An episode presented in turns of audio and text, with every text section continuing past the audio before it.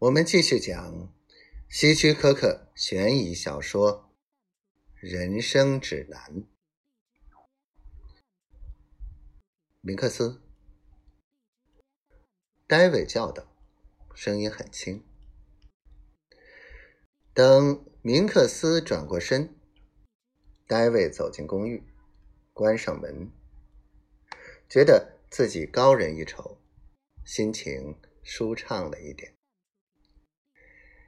那天晚上，戴维再次钻研从艰难到胜利的第三章，对它的简单和实用感到非常惊讶。维尔会逐渐受到他的影响。詹姆士在第六章指出，某种类型的人有时候很难打垮，要多费些时间。然而，戴维的阅读不得不中断。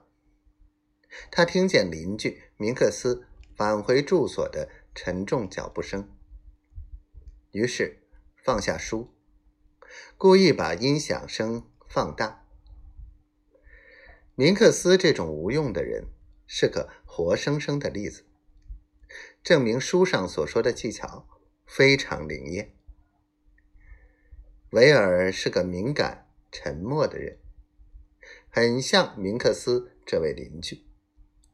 潜意识里，他们都是一样的，像第四章那样。那晚睡觉时，戴维相信，为了达到目的，需要的只是时间。第二天，在维尔办公室里，他得到了。可以更进一步实验第三章技巧的机会。公司罗蒂经理在那儿，准备让他们两个候选人做一个有关双层货柜的综合报告。表面上，这任务是减少一半人为错误的可能性，但是戴维知道，谁交上去的报告切实可行。谁就有可能成为东南区的经理。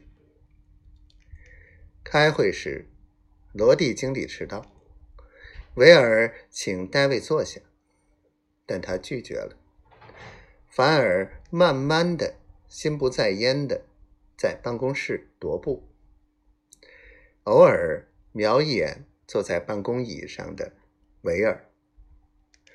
维尔似乎并不在乎。很轻松地说：“我明白，我们正在实验既不提高生产费用，又能改进新负荷的货柜。